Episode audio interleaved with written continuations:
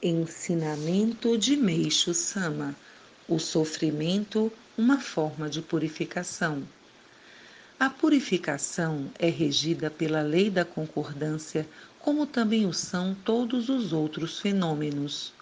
Onde quer que se acumulem máculas ou vibrações de natureza prejudicial, produzir-se-á por lei natural uma atividade para expeli-las e isso não somente no que se refere aos problemas de saúde, mas também aos decorrentes da penúria, dos infortúnios, dos acidentes e das catástrofes naturais, os quais não ocorrem por acaso.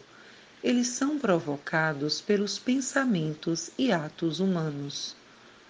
Quando chegamos à compreensão desse fato, começamos a perceber a razão da nossa infelicidade.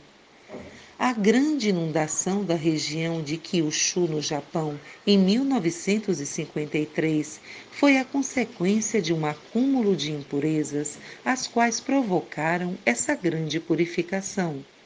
As catástrofes naturais, como tufões e inundações, são calamidades provocadas pelo homem são produzidas pelos maus pensamentos e más ações do povo.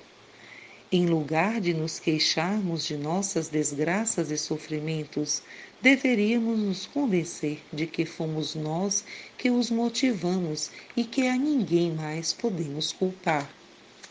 Inconscientes desse fato, as pessoas, em sua maioria, julgam que a causa da infelicidade esteja fora delas esquecem suas próprias faltas e atribuem a culpa à grande natureza, às outras pessoas, à sociedade, à educação ou ao governo. Homens que muitas vezes ocupam posições de destaque argumentam e defendem o mesmo errôneo ponto de vista. Contudo, esse fato é um terrível equívoco ele permite que muitos se deixem tomar pelo ressentimento, o que, por sua vez, contribui para aumentar as máculas ou toxinas. Muitas pessoas ficam bloqueadas nesse ponto. Em, algum, em alguns casos, chegam ao extremo de cometer assassinato ou suicídio, incorrendo assim em sérias consequências espirituais. É a ignorância das verdadeiras causas do nosso sofrimento e das nossas infelicidades que cria o círculo vicioso. Extraído do livro Os Novos Tempos.